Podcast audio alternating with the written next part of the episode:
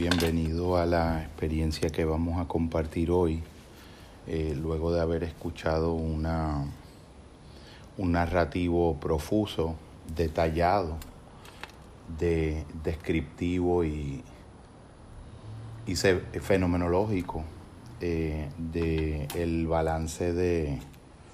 de estados motivacionales de desmotivación y la eh, las posibles correlaciones que uno puede advertir entre estos estados de, desmotivación y eh, la difuminación en el horizonte de unas metas, eh, de unas metas que fundamentalmente tienden a ser constructos sostenidos en contenidos fundamentalmente extrínsecos, en lugar de intrínsecos, que es uno de los elementos eh, cualitativos que pueden ser un gran reto en este eh, reenmarcamiento o en este intento de resignificación eh, de los procesos eh, operacionalizadores de lo que quiere decir tener una meta. Porque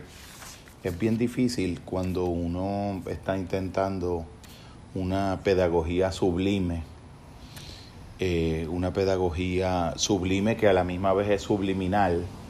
porque de algún modo busca eh, ser interlocutora de planos muy profundos del inconsciente eh, y ser una sugerente invitación a recuperar eh, un paradigma cualitativo, esencialmente cualitativo, como el,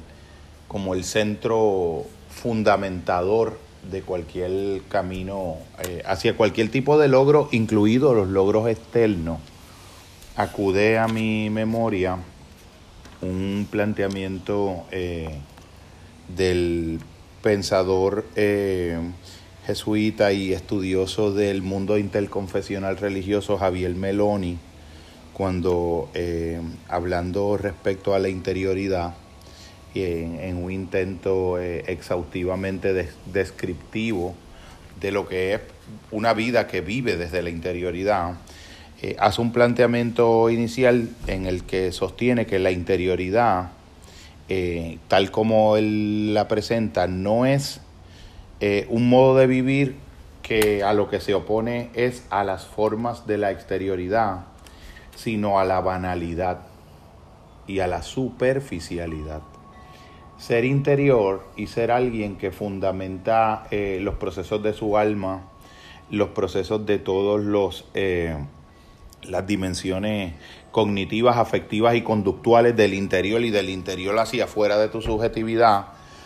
no es alguien que no que deja de ser exterior y que deja de ser una persona comprometida y que deja de ser una persona con propósitos eh, eh, que tienen dimensión externa y que pueden ser de algún modo eh, sopesados, medidos, calibrados, validados, consensuados en, los espacios de, la comunidad de seres que comparten un, conjunto de valores y aún de seres que aunque no comparten ese conjunto de valores, tienen una sensibilidad que no está lo suficientemente deteriorada como para no poder eh, reconocer eh, ciertos eh, valores heterodoxos de lo diferente, de lo cualitativo, de lo que aunque no es normativo en nuestra cultura sigue siendo fundamental, como por ejemplo el valor de la eudaimonía, el concepto antiguo aristotélico que es rescatado por la psicología positiva y Marty Seligman en su traducción de una vida buena, una vida orientada en el eje de la bondad en contraposición con una buena vida que sería una vida como la que es la promesa a través del mercado de la oferta del capital y de la oferta del consumo, que es la buena vida de la, el proceso de la circularidad viciosa y espiral creciente, producto de la exacerbación de los deseos que mueven a procesos adquisitivos que tienen la falsa promesa metafísica e idolátrica de que la obtención de los objetos o la eh, manufacturas de experiencias que pueden ser financiadas y adquiridas pueden ser la fuente causal de la que deriva el efecto interior de una vida con sentido, de una vida con propósito. Eh, esa, ese paradigma diferente eh, a veces requiere unas, eh, unas aclaraciones y unos precisionamientos porque eh, es, un reto que yo he ido advirtiendo a nivel de mi servicio clínico y existencial cuando trabajo con, con personas que se encuentran en un horizonte de su ciclo vital humano entre el final de la adolescencia tardía y el comienzo de la juventud temprana, eh, de algún modo, eh, en el sentido de edad y en el sentido también de estado mental, porque sabes que siempre hago la aclaración de que la adolescencia es un periodo eh, del desarrollo de la vida de acuerdo a nuestros modelos en nuestra sociedad, pero también es un estado psicológico y un nivel psicológico de funcionamiento que a veces es el que de acuerdo a mis planteamientos, en el que vive y existe a lo largo de toda la vida, lamentablemente, lo cual es trágico, eh, lo, la inmensa mayoría de los sujetos de, que constituyen el universo de las subjetividades de la sociedad contemporánea en la que vivimos, que es la sociedad del capital, es la sociedad de, del dataísmo, como diría Bill Chung Han, es la sociedad de la exacerbación de la información, es la sociedad de la construcción extrínseca por la vía de la ideología y de la publicidad de los objetos, la configuradora de los objetos del deseo que pasivamente las subjetividades interiorizan o introyectan y que sigue teledirigiendo e intradirigiendo eh, la, todo el universo de las decisiones y de las valoraciones humanas, eh, convirtiendo el alma y convirtiendo la vida de la mente en una especie de eh, espectro residual y epifenomenal de todos los procesos exteriores, lo cual, eh, si fuera a hacerle una acotilla o una nota eh, complementaria y hermenéutica adicional al planteamiento de, de Meloni, eh, en respecto a, que la interioridad lo que se opone es a la superficialidad y a la banalidad en lugar de a una auténtica exterioridad, porque la interioridad incluye y presupone un referente hacia la exterioridad del encuentro del otro ser humano como un ser humano sagrado. De algún modo eh, es una eh, experiencia que te dice que desde esos criterios de que pudieran definir y sostener una vida que auténticamente fuera interior, esa vida no suele existir o darse fácilmente en nuestras sociedades contemporáneas. Nosotros eh, le llamamos interior a lo que está ocurriendo en nuestro pensamiento sin darnos cuenta de que en, un, en un, sentido eh, radicalmente cualitativo y existencial, nuestro propio pensamiento es lo más exterior de nosotros mismos es mucho más exterior que nuestra propia piel porque ni siquiera es nuestro. Nosotros no hemos hecho, eh, yo creo que nuestra sociedad no ha entendido las implicaciones últimas de los modelos eh,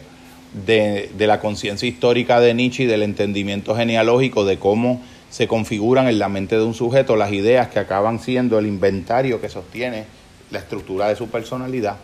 Y uno no llega a, a dejar de percibir con claridad de conciencia y de discernimiento el rastro que condujo y la génesis y la genealogía que condujo a que uno terminara creyendo las creencias que uno cree, paradójicamente olvidando que son creencias y configurándolas como que son eh, componentes constitutivos de lo real, o sea que el error es doble y triple. Hay una hay unos sesgos de cognición eh, que se que dan como unas vueltas circulares en la mente y entonces tú terminas asumiendo como real los contenidos de tu pensamiento del modo más radicalmente acrítico, los interpretas como constitutivos de la estructura de lo real mismo y los interpretas como ciertos, habiendo perdido dos discernimientos fundamentales, el discernimiento de cómo cada una de esas ideas llegó a tu cabeza, y el discernimiento de cuáles fueron los procesos cognitivo-afectivos que hicieron de esas ideas que llegaron a tu cabeza, ideas que tú alcanzaste a asumir como incontrovertiblemente ciertas y como constitutivas de, eh, del tejido eh, de lo real. cuando nosotros, en lo que nosotros le llamamos lo más interior de nuestro pensamiento, lo que estamos eh, viviendo es el epifenómeno, el eco o el reflejo de todas las dimensiones que están sucediendo en la periferia y en las exterioridades de nosotros mismos, cómo nosotros vamos a poder desde esa subjetividad eh, redescubrir, recuperar o fundar un verdadero proceso interior de motivaciones genuinamente intrínsecas como las que van a mover nuestro proceso de vivir orientados al logro, pero por las razones adecuadas, orientados a metas mensurables y objetivables en el sentido externo, eh, eh, eh, grados, grados de conocimiento validados por instituciones, ejercicios de roles profesionales sostenidos en esos conocimientos de algún modo validados por instituciones, procesos de desarrollo de ejercicio laboral sostenido en la legitimidad de esos roles, a su vez sostenido en los conocimientos de esas instituciones, eh, de algún modo esa, ese elemento tripódico o tripartita que sostiene eso que te estoy diciendo, que sería, por ejemplo, pues en un caso particular, la historia que configura que un sujeto humano puede en nuestra sociedad ser un terapeuta sanador eh, con con todas las legitimidades de creencia del espacio social, siguen siendo eh, completamente extrínsecas. Entonces, en un sentido, vuelve a nosotros aquella idea eh, que legítimamente ha sido como la espina en la garganta de todo el eh, de, toda la, la, hermenéutica de la psicología social y comunitaria eh, el, reclamo histórico de que el pensamiento clínico, por su modelo derivativo de los modelos médicos e intrapsíquico, eh, muchas veces incurre en el error inconsciente y a veces hasta eh, culposamente consciente de llamarle haber curado un ser humano, que es haberlo insertado adaptativamente de modo dócil y pasivo a la propia sociedad que lo enfermó, haciéndole sentir incluso que a veces eso refleja una interioridad saludable, un constructo de autoestima saludable, totalmente eh, sincretizada la noción de autoestima, eh, difusamente con nociones que más bien pertenecen a una manifestación del narcisismo, a una manifestación de la soberbia, a manifestaciones compensatorias derivativas del miedo, a formaciones de lo que los pensadores antiguos, padres del desierto, le llamaban la filautia, el amor de sí mismo autorreferenciado y autorreferencialmente cerrado y replegado sobre sí mismo como una entidad individual y separada, siendo eso en nuestras sociedades pues la, el epítome, la cristalización eh, óptima, eh, venerada por la cultura contemporánea y exaltada a grados de virtud como el egoísmo, como decía el compañero, eh, eh, el gran poeta de la bondad, Eric Landrón, sociedades que hemos hecho del egoísmo una virtud, de la avaricia una misión de vida, de la competencia a la convivencia y de la euforia a la felicidad. Todo está diseñado para que no pueda ser de otro modo, todo está diseñado para que la, hasta la idea misma de la felicidad y la legítima apetencia de ese estado, eh, se convierta en un facsímil del, del mercado y en una idea adulterada por una ideología que lo primero que hace es que eh, secuestra ideológicamente esa aspiración legítima del espíritu humano, inoculándola de contenidos ideológicos que la pervierten, haciendo que al final lo que solamente quede de esa eudaimonía antigua y de esa felicidad eh, en un sentido existencial auténtica, un facsímil eh, eh, prostituido, un facsímil caricaturizado, algo completamente distante de lo que es una legítima experiencia de, de realización personal, sin que esa subjetividad, los sujetos de ese grupo humano, logren alcanzar el suficiente discernimiento por encima de la doxa, de las ciénagas de la doxa, de los pantanos de la doxa, de los océanos, de la multiplicación infinitamente infinita de opiniones, eh, para poder ir elevando criterios o criteriologías desde las cuales distinguir diversidad de grados epistemológicos o de legitimidad epistemológica entre todo lo que se pretende igualmente verdadero o todo lo que se pretende verdadero o todo lo que sencillamente simplemente en toda su eh, apoteosis de banalidad se pretende siendo. O sea, mira lo difícil que lo tenemos para la empresa que, que de algún modo un autor eh, legendario y venerado por mí de toda la vida como Jiddu Krishnamurti eh, eh, que eh, escucharlo es como una es recibir en el centro del alma, en la verdadera médula del corazón y del ser, un emplazamiento moral y un emplazamiento espiritual a emprender una aventura incondicionada hacia la autenticidad del ser, sobre las bases de, a mi juicio, convertir las ideas de un Nietzsche, por ejemplo, en un proceso activo y permanente operacionalizado, que es la investigación compartida en el contexto del diálogo eh, de cada idea humana que suele estar eh, presupuesta en muchas de las construcciones que nosotros hacemos de lo verdadero. Por ejemplo, un Krishnamurti que es capaz de levantar unos unos planteamientos eh, e invitar a sus interlocutores al, diálogo de examinación radical última, a la investigación sincera de preguntas eh, colosales de la magnitud de, de la pregunta en la que dice, ¿no será acaso nuestra manera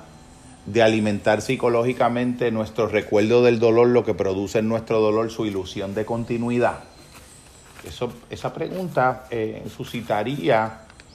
un, campo entero de investigación en la, en la, mesa del fuego del diálogo. Eh, otra, otra pregunta que me parece eh, central y seminal en los planteamientos de Krishnamurti, que es una, una continuidad transversal en el eje de su pensamiento de décadas, es, ¿será legítimo aspirar a la construcción de experiencias de trascendencia del sufrimiento eh, y de aspiración a la felicidad desde partiendo de la premisa de una idea del ser humano y de una subjetividad y de la presencia de una construcción del ego que es ella misma, la propia fuente misma de la imposibilidad de la trascendencia de ese sufrimiento. Eh, o sea, es un... Esta, este asunto eh, de elevar el nivel de radicalidad, de la seriedad eh, de los cuestionamientos humanos a un grado mucho más alto que el meramente ejercicio intelectual, mucho más alto que el meramente eh, divertimento conceptual, mucho más alto que los colapsos binomiales y de algún modo dialécticos del oposicionismo entre eh, seres que pretenden ir a la conversación, pero están eh, irredimiblemente pulsionados por la idea de voluntad de poder, de querer tener la razón, por ejemplo, que es uno de los de mis más insistentes planteamientos, que incluso es uno de las eh, de los planteamientos fundamentales en, en, la primera de los ensayos exegéticos de la trilogía. la nociones de verdad que se sostienen sobre una voluntad de poder que ni siquiera puede dialogar con el otro distinto, eh, son eh, nociones ya eh, toxificadas de entrada, que imposibilitan el surgimiento de lo mejor de lo humano. Siempre, cuando tú partes y en, el pensamiento en las ideas implícitas de todo gran investigador de la subjetividad humana, eh, los antecedentes legendarios del mundo oriental en la propia conciencia fenomenológica e investigativa de Buda, en Krishnamurti,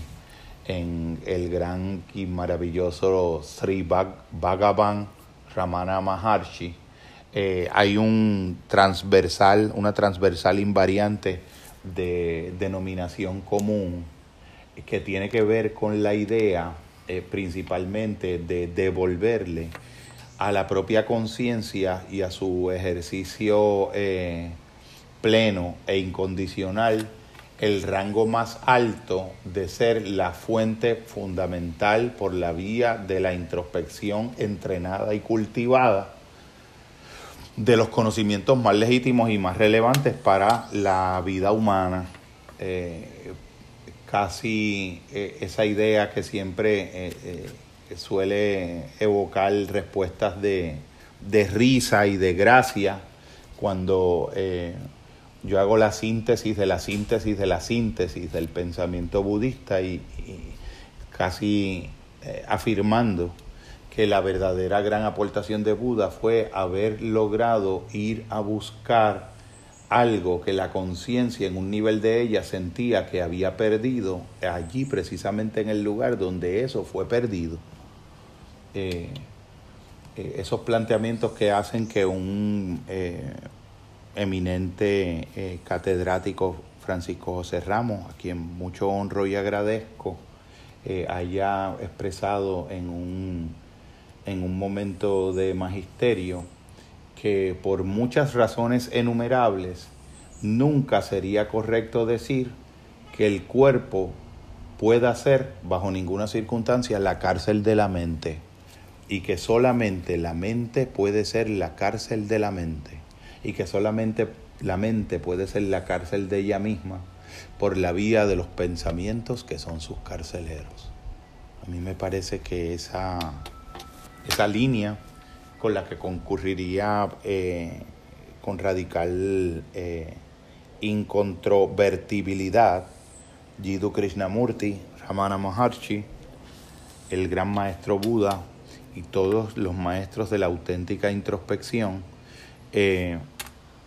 es una de de los renglones en los que yo considero que cualquier sujeto humano de nuestro contexto histórico pudiera eh, comenzar a explorar para a partir de ahí ir encontrando respuestas que a mi juicio difícilmente van a poder ser encontradas en algún otro lugar ni en ninguna otra parte. Pienso, por ejemplo, en las investigaciones que, que Jung en un momento le llamara unos extraños experimentos eh,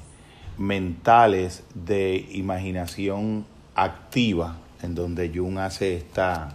esta legendaria regresión a un pozo que cavaba donde encuentra al personaje de Filemón y al personaje de, Isaías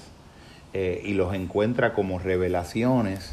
de algún modo, no de personificaciones de su propio contenido de flujo de conciencia, sino de manifestaciones genuinas y radicalmente autónomas en su conciencia eh, de, de realidades de potencial o al menos plausible procedencia transpersonal. Eh, cuando eh, estábamos hablando de que un, un, maestro como Krishnamurti, por ejemplo, pudiera hacer unos, unos, unos elementos sinónimos donde te pudiera decir, el ego es el pensamiento. El ego es el pensamiento y el pensamiento a su vez es la memoria, porque una vez termina de ser pensado ya ha sido, por lo tanto ya es pasado. El ego es pasado, el ego es pensamiento, el ego es memoria. En fin, fundamentalmente, el ego es miedo. El ego es, esta, se la añado yo al maestro, el ego es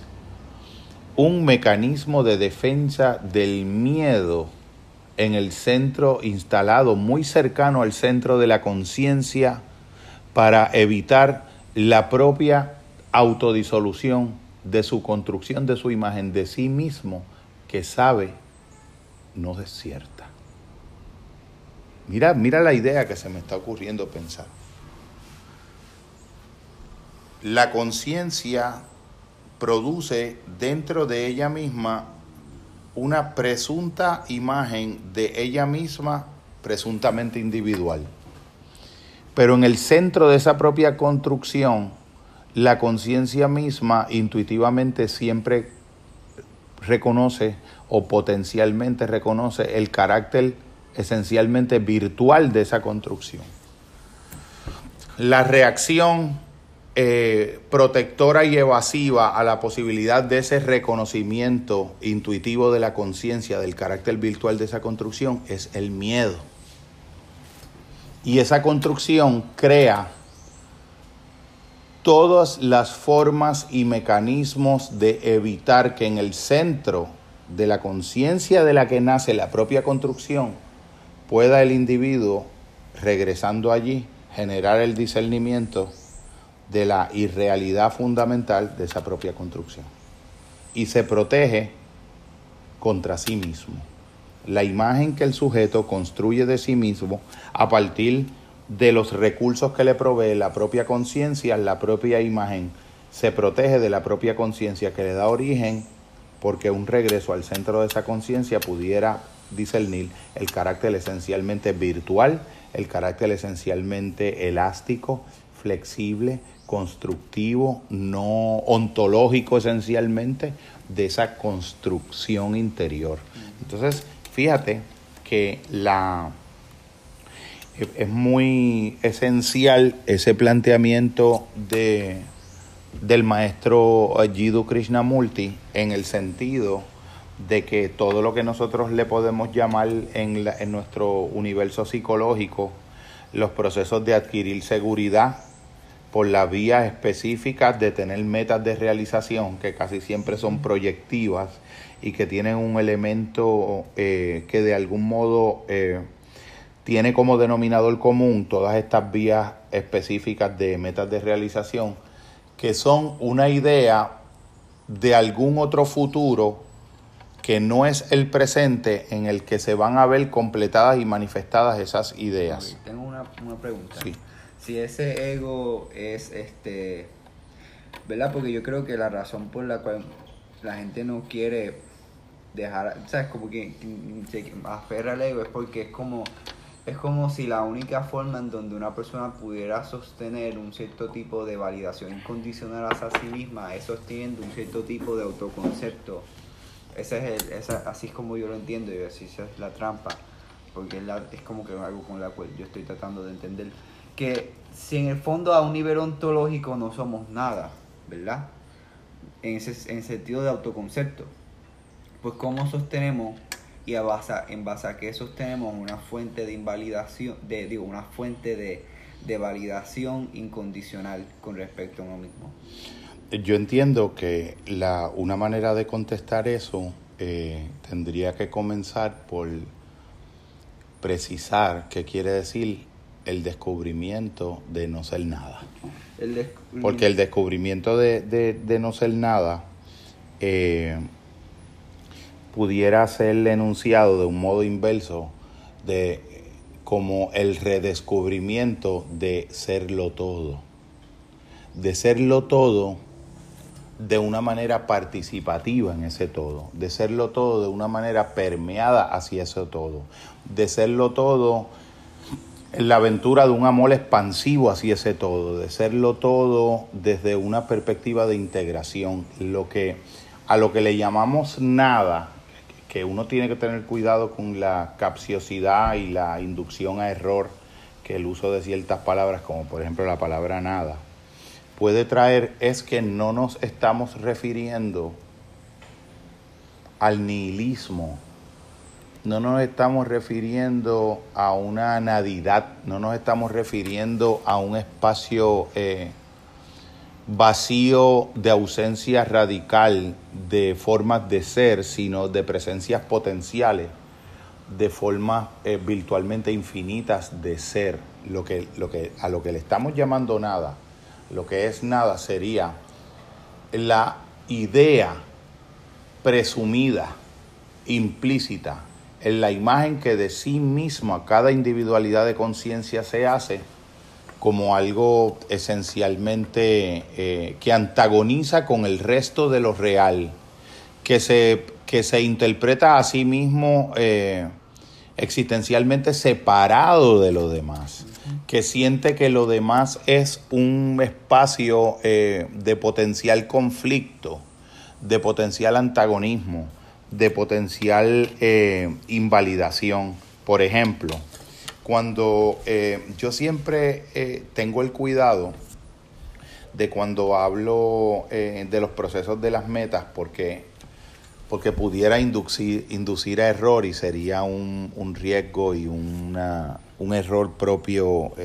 mío como comunicador de estas ideas y tendría que responsablemente asumir el riesgo que implica tratar de compartir este tipo de sutilezas. Yo, en principio, no no me percibo a mí mismo como un ser humano contrario a, a que los procesos de establecimientos sanos de metas eh, deban ocurrir en el horizonte de, lo humano y a que tener metas eh, sea algo intrínsecamente eh, malo, para nada. Todo, todo lo que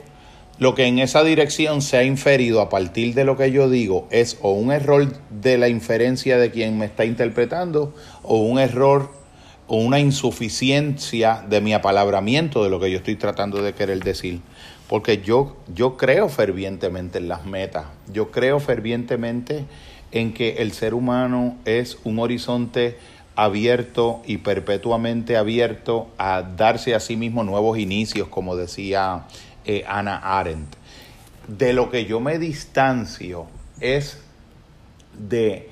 la perversión ideológica que de esa sana eh, estructura motivacional o de esa forma potencial de funcionar la mente humana orientada a futuro y orientada a metas, la forma pervertidamente ideológica que nuestro espacio cultural adquiere y se cristaliza por la vía de la propaganda, por la vía de la socialización, por la vía de los procesos educativos como formas sublimadas de propaganda, por la vía de la publicidad, por la vía de los medios digitales. La reproducción ideológica y la inserción ideológica en el sujeto de una premisa que le hace al sujeto asentir incondicionalmente a la idea de que el cumplimiento de ciertas metas de cierto inventario de metas ideológicamente definidas por el sistema es la condición imprescindible y sine qua non de experimentar plenitud en el centro de tu ser. Por ahí es por donde va mi, mi diferencia. Porque yo vivo lleno de metas y las establezco y las cumplo y algunas no logro cumplirlas y no pasa nada y otras las cumplo en un grado menor que el que tal vez en mi propia ideación de ellas se estableció originalmente. Y de algún modo organizan y estructuran la energía de mi pensamiento, eh, de algún modo concentralizándola hacia un vórtice que se proyecta en un devenir, que se proyecta en un tiempo. Todas esas configuraciones no son intrínsecamente malas ni tampoco intrínsecamente buenas. Pueden ser tremendamente útiles, tremendamente humanizantes, tremendamente eh, promotoras de lo mejor del potencial humano. El problema esencial es cuando nosotros hacemos del cumplimiento de esas metas ideológicamente establecidas en nosotros la fuente fundamental de nuestra satisfacción, de nuestra posibilidad de aceptarnos a nosotros mismos, de nuestra posibilidad de vivir en un sentido fundamentalmente del ser en lugar de en un sentido del hacer, en un sentido fundamental del regocijo mismo agradecido por el estar siendo mismo colapsado en función de un sentido que solamente puede ser experimentado en nuestra sociedad, de un estar deviniendo hacia un otro logro que me va a, a, pulsionalmente mover a querer llegar a ser algún otro alguien, alguna otra persona, algún otro conjunto de metas. Entonces, en ese sentido, ideas como por ejemplo tienes que ser el número uno, tienes que ser el mejor. ¿Qué es vivir intentando haciéndote ser el número uno y el mejor? Y como decía en una gran cátedra de Alberto Magno, un, un eminente sacerdote español, ¿qué principio del universo o dictamen divino en el cielo o en la tierra eh, ha sostenido en una mente humana la idea de que es una ley natural, necesaria y ni siquiera apetecible, la idea del ser el número uno, de ser el mejor. El mejor respecto a qué? El mejor según qué criterios. El mejor para poder llegar a sentir qué que pienso cuando tengo esa idea de querer ser el mejor, que solamente así voy a poder sentir lo que pienso que todavía no puedo sentir sin necesidad de nada. Entonces, ya ahí tú empiezas a ver en mi planteamiento unos criterios cualitativos eh, claramente diferenciales entre una manera sumamente sana de vivir la experiencia de tener metas y una manera sumamente tóxica de tenerlas, que es la manera en que fundamentalmente suelen ser tenidas y suelen ser enseñadas en nuestra sociedad. Una sociedad repleta de, de cursos para que los seres podamos ser más seductores, de cursos porque los seres podamos de algún modo eh, poder tener unos roles sociales mucho más protagónicos. Eh, todo es como un devenir hacia un afuera donde nosotros vamos a encontrar supuestamente la tierra prometida y el santo grial de una sensación permanente de bienestar, lo cual ha sido demostrado en la historia de la conciencia incontrovertiblemente falso en todos los espacios, en todos los tiempos y en todas las culturas. Cuando yo planteo que hay motivaciones que son genuinas, las motivaciones no son todas eh, no genuinas porque sean motivaciones, pero la pregunta es, ¿cuándo una motivación dejó de ser legítima? Cuando una motivación que ha dejado de ser legítima puede ser concienciada por la conciencia en la que esa motivación vive eh, y ser devuelta a su sanidad originaria, a su legitimidad originaria. Cuando una motivación es sana y cuando no es sana. Fíjate que eh, cuando estábamos mencionando un poco antes en, este apalabramiento la experiencia de cuando un niño eh, juega cómo el niño juega por jugar y cómo el niño todavía está en esta dimensión beatífica de el en sí de las cosas. Y entonces, de algún modo, yo planteaba, cuando un niño, aún no distorsionado por una mala socialización, incluso de la experiencia del juego, cuando un niño en ese contexto aún no distorsionado juega es un reflejo beatífico de la experiencia de la celebración regocijada del estar vivo mismo. Es un sistema automotivado en sí mismo, automotivado en el automovimiento del juego, automotivado en la autosignificación del símbolo, automotivado en la autocelebración de la fiesta. Hablábamos también de, la, el, de cómo la noción misma de placer puede tener diferentes niveles de, de profundidad o diferentes maneras cualitativas de ser entendida y cómo la noción misma de placer puede ser ensanchada y resignificada de modo automático cuando el ser alcanza niveles cualitativos interiores superiores. Por ejemplo, eh, en un estado eh, estructural interior de filautia, de egoísmo acentuado, eh, la noción de lo que es una experiencia placentera va a estar mucho más eh, ligada a la inmediatez de una pulsión orientada predominantemente a la búsqueda de una gratificación continua, automática, inmediata, en un plano superficialmente sensorial. A medida que esa estructura de subjetividad de algún modo se puede ensanchar hacia, horizontes crecientes de altruismo, por la vía de la trascendencia de los estados de egoísmo previos que imposibilitan ese altruismo, cuando esa, cuando ese egoísmo es progresivamente reducido y en ese lugar donde en la estructura de la persona centralizaba y dominaba el egoísmo, ahora domina el altruismo, la propia experiencia de lo placentero se resignifica.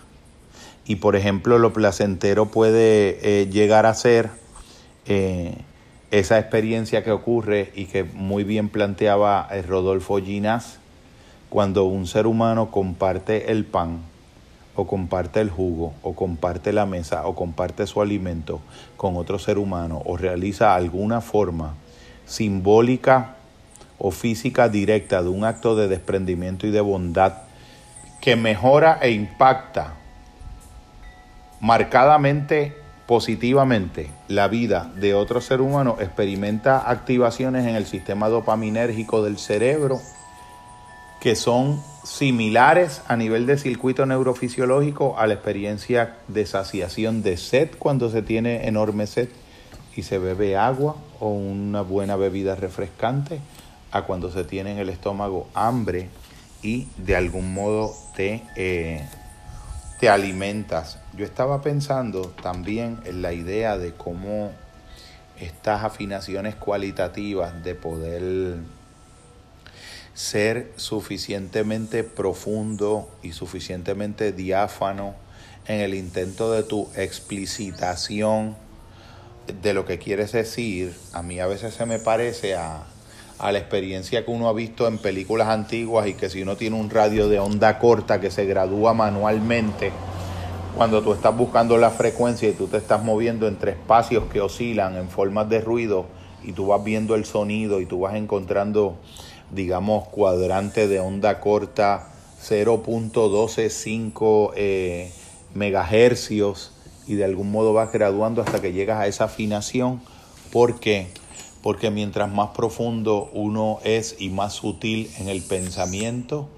más aumentan los riesgos de poder ser malinterpretado o de que ese pensamiento pueda ser distorsionado. ¿Por qué? Porque mientras más profundo un pensamiento, menos diferencia hace falta entre dos cosas cuasi similares dentro de ese pensamiento o sumamente parecidas o de difícil diferenciación para casi definir cosas eh, casi opuestas.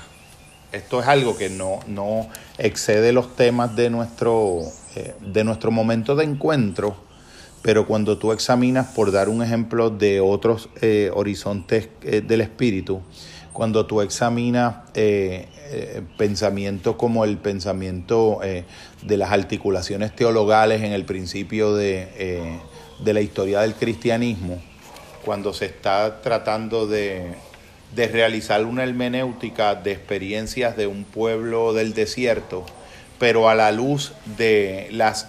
herramientas eh, cognitivas que han florecido en el mundo griego, eh, tú empiezas a sentir que pequeñas, aparentemente mínimas variaciones en la interpretación matizada de un concepto pueden derivar y devenir en, en planteamientos totalmente opuestos que para una mirada no entrenada pueden parecer casi, casi planteamientos eh, semisinónimos. Eh, siempre mi, mi idea fundamental en esto es aquella del Lankavatara Sutra que decía que la décima de una pulgada separa el cielo del infierno y que la línea divisoria que separa el cielo del infierno es de un grosor menor al de la hebra de un pelo de un gato. Quiere decir que mientras más apariencialmente similares son dos cosas distintas,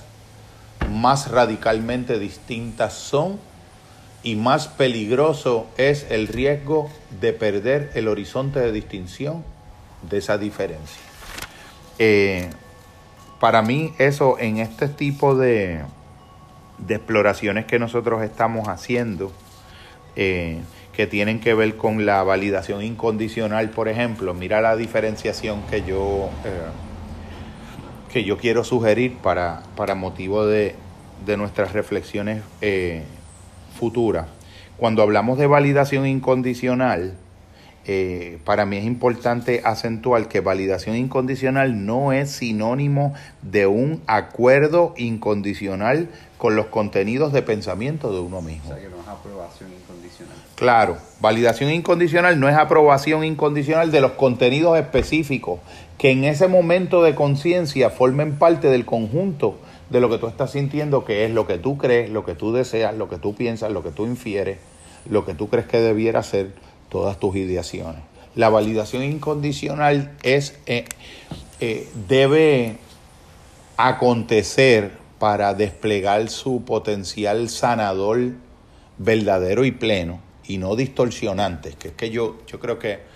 esto apunta y me permite hacer un esclarecimiento a cierta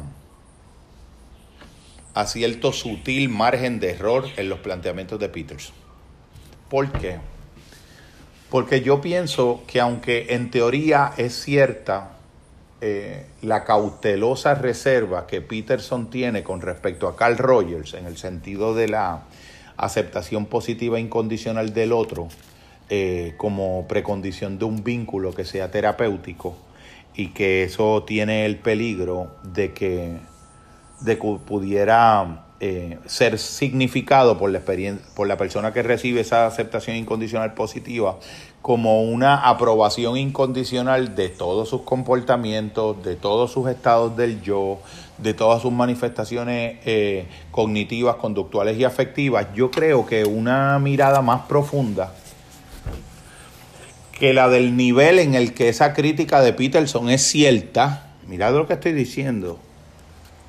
hay un nivel de insuficiente profundidad en el fenómeno del que Peterson está hablando cuando hace la crítica de Rogers, en el que es cierta, y esa crítica de Rogers la aplicaría a los dos Rogers de los que hemos hablado nosotros, a Carl Rogers y a Fred Rogers también, porque Fred Rogers fue una especie de Carl Rogers del mundo de los niños, donde yo creo que el planteamiento de Peterson eh, se muestra insuficiente es que la idea y la noción misma de la aceptación incondicionalmente positiva del otro ser humano y la validación incondicionalmente, valga la redundancia, incondicionada de uno mismo y de otro ser humano, en un nivel radicalmente profundo es una validación incondicional del fundamento metafísico y del fundamento del ser último de la conciencia de cada uno de los sujetos humanos partiendo de uno mismo y no de la subjetividad egoica de la construcción de la imagen de cada sujeto en sí mismo, ni de la personalidad, ni de las manifestaciones que ese sujeto intrapsíquicamente puede estar teniendo e interpersonalmente puede estar manifestando. tú validas la humanidad, tú validas inconscientemente la humanidad, que es, el soporte de esa subjetividad. Exactamente, exactamente. ¿Por qué? Porque cuando yo valido esa humanidad, que como tú muy bien dices, es el soporte de esa subjetividad y lo hago en un grado radical, incondicional, profundo, último, en el nivel ontológico en el que está trabajando y el nivel espiritual en el que está trabajando un Ramana Maharshi, que excede en infinitamente en Honduras a un Jordan Peterson. Eh, el, referente del testimonio encarnado y el referente, eh, la emanación discursiva y poética de los enunciados de verdad, de las palabras que pueden salir de un Ramana Maharshi, emanan de un centro tan radicalmente profundo y luminoso de la fuente última de la conciencia de lo humano, que el sentido de lo verdadero ahí es totalmente distinto de lo que pueda ser evaluado como parcialmente cierto o parcialmente falso en niveles mucho más exteriores, mucho menos últimos, mucho menos eh, intrínsecos de la conciencia y más en sus manifestaciones fenomenológicas, en sus encarnaciones eh, de subjetividad. Entonces, ok, siento que en teoría entiendo, ¿verdad? Ahora operacionalizando la variable, ¿cómo ¿qué tipo de, o sea, qué tipo de diálogos es el que uno encarna consigo mismo cuando,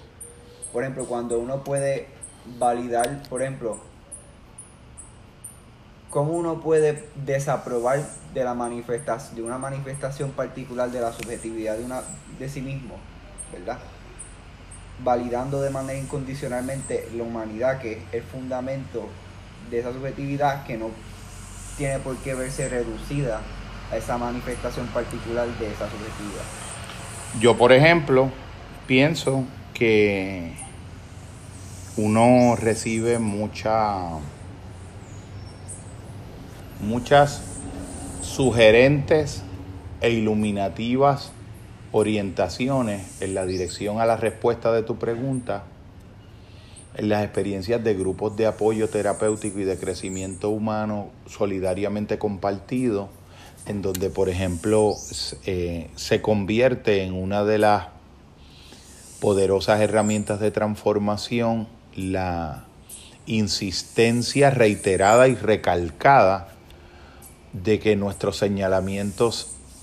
a nosotros mismos, autoobservacionales y observacionales del otro, van a ser unos señalamientos operacionales a su conducta y no a la persona que es el sujeto del que emana esa conducta. Entonces nosotros decimos, nuestra crítica es a los comportamientos que las personas están teniendo y no al centro último mismo de la persona de la que está emanando esos comportamientos porque asumimos en un optimismo psicoespiritual que ese fondo del que emana ese comportamiento no está de algún modo comprometido en su integridad por ese comportamiento y que ese proceso puede ser reconvertido,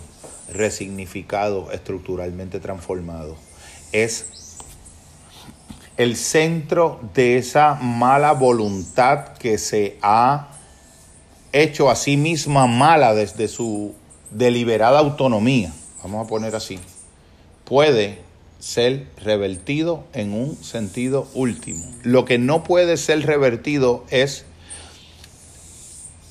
el hecho y la verdad espiritual de que ese proceso no puede ser realizado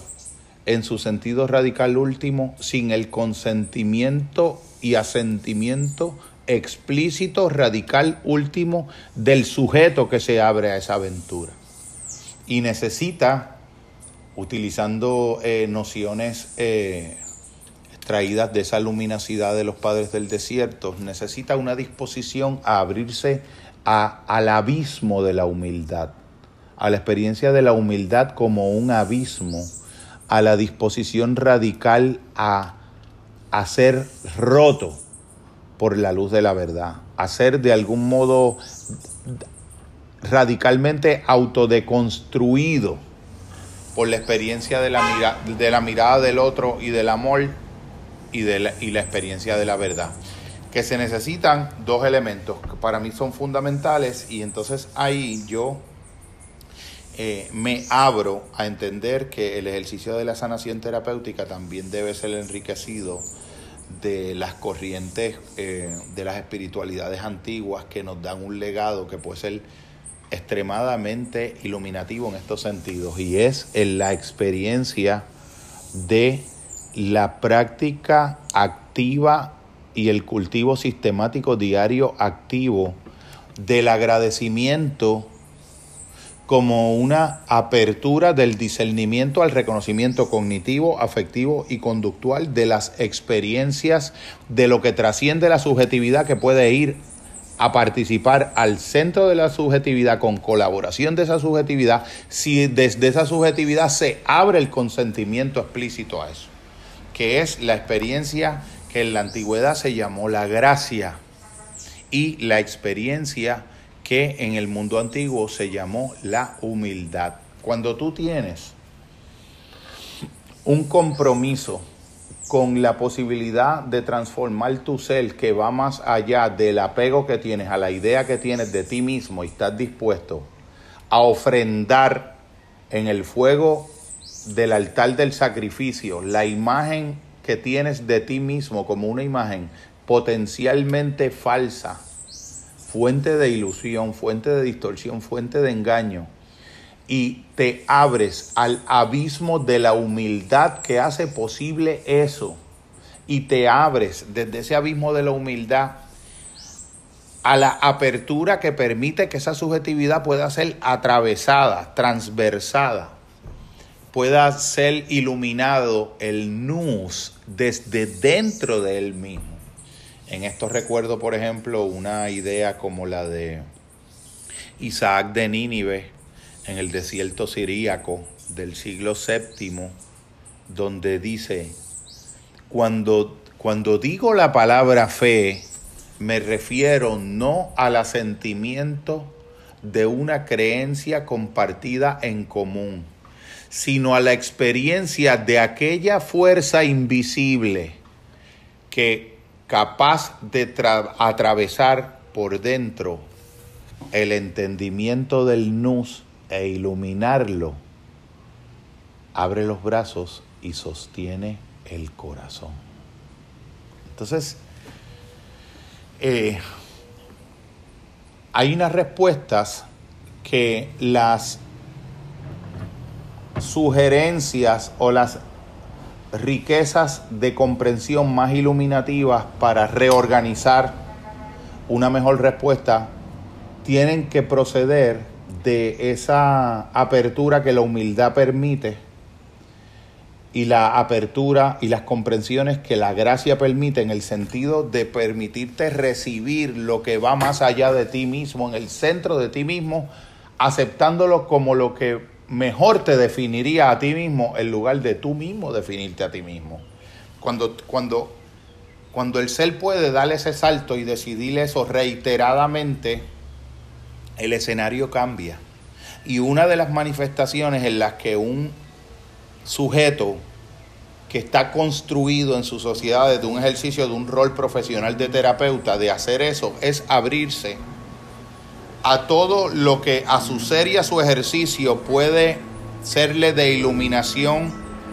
de trascendencia y de beneficio, y a, y a los demás a través de él como instrumento de todas y cada una de las tradiciones y de las creaciones en la historia del espíritu humano que están disponibles para enriquecer y converger en el ejercicio de ese rol, aparte de los contenidos propios del horizonte de la propia disciplina, que en este caso es la psicología. Fíjate que es una es un intento de sin abandonar un riguroso sentido epistemológico, sin abandonar un exigente y rigurosísimo eh, apalabramiento discursivo, un intento de claridad y un verdadero amor a Sofía, una consagración incondicional a la experiencia de la búsqueda de la verdad, no importa lo, en qué momentos pueda no coincidir con la que tú quisieras que eso fuera, trae consigo una sensación de que tu experiencia como profesional de la eh, que favorece la a un nivel casi religioso, a un nivel eh, sacramental, apasionado, vehemente, la promoción activa de los niveles más altos en los seres, de las manifestaciones de la mejor salud mental posible, de que todas las experiencias puedan ser iluminadas de sanidad, refrescadas de algún modo, eh, lavadas y purificadas en ese río en el que no nos bañamos dos veces, al decir de Heráclito, el mal llamado oscuro, que verdaderamente acababa siendo el más claro de todos, pero era tenido por oscuro en las generaciones posteriores, ese que nos enseñó que el relámpago era la madre de todas las cosas, porque en algún momento, en la oscuridad de la noche, acontece un relámpago que fugazmente visibiliza todas las cosas y deja en el alma la huella indeleble de lo que ha visto por un instante fugaz sus ojos. Y a partir de ahí ya nada puede ser igual y todo es distinto, porque el entendimiento ha entendido finalmente como resultado de un relámpago. Ese relámpago la plena digestión, la plena realización, la búsqueda de las, de las manifestaciones al grado de las implicaciones últimas de eso requiere la entrega completa y absoluta de la, de la totalidad de las funciones cognitivas de uno. El entrenamiento activo y consagrado con las vías de ser entregado también en, en suma a esa totalidad de esas funciones cognitivas, de las funciones afectivas de uno también, que son esas que hacen que el amor pueda ser una aventura del conocimiento, el lugar de siempre, la fuente de una tragedia del sentimiento. El amor como un sistema epistemológico, como una manera de conocer lo conocido de un modo que ningún otro conocer puede conocer, porque es un conocer siendo lo conocido y es un conocer dejando que lo conocido también sea lo conocedor de esa experiencia, de ese acto de, de inclusión y de integración y de trascendencia en el propio conocer. Ese tipo de, de postulaciones es la el horizonte de una nueva psicología posible. Es el horizonte de un camino que al decir de San Gregorio de Niza sobre la virtud, la virtud es un estado de perfeccionamiento permanentemente ilimitado porque el objeto de su referencia es infinito. Por lo tanto, la virtud nunca va a ser en el camino del hombre entendido al grado en el que aquí lo estamos postulando, el desplazamiento eh, por una meta eh, humana, social o cultural desde un sujeto que se encuentra en un punto A a un punto B, como un destino definitivo, sino la propia experiencia ininterrumpida de una progresión infinita, de un viaje hacia un horizonte que ilimitadamente se extiende. Y la verdadera perfección en la virtud es nunca detener el camino de poder seguirlo siendo en un grado cada vez más alto, cada vez más integrado, cada vez más incluyente, cada vez más eh, inclusivo. Automáticamente y casi por necesaria eh, derivación implicaría eh, estar siendo a partir de esta decisión incondicional un viajero comprometido con la más radical de las revoluciones dables a lo humano, que es la revolución de revolucionarse permanentemente a uno mismo. Eh, es el, el logro último que ni siquiera será nunca un logro definitivo, sino que cada logro será la puesta en escena de una nueva aventura, de un viaje nuevo hacia el horizonte, de un logro adicional que tiene como punto de partida el que fue el punto de llegada del logro del, punto de partida anterior y no tendrá fin. Es lo infinitamente infinito, lo ilimitadamente ilimitado. Esa experiencia del viaje del alma, aquella alma llena del nus en un sentido cósmico, de la que el hermano Heráclito dijo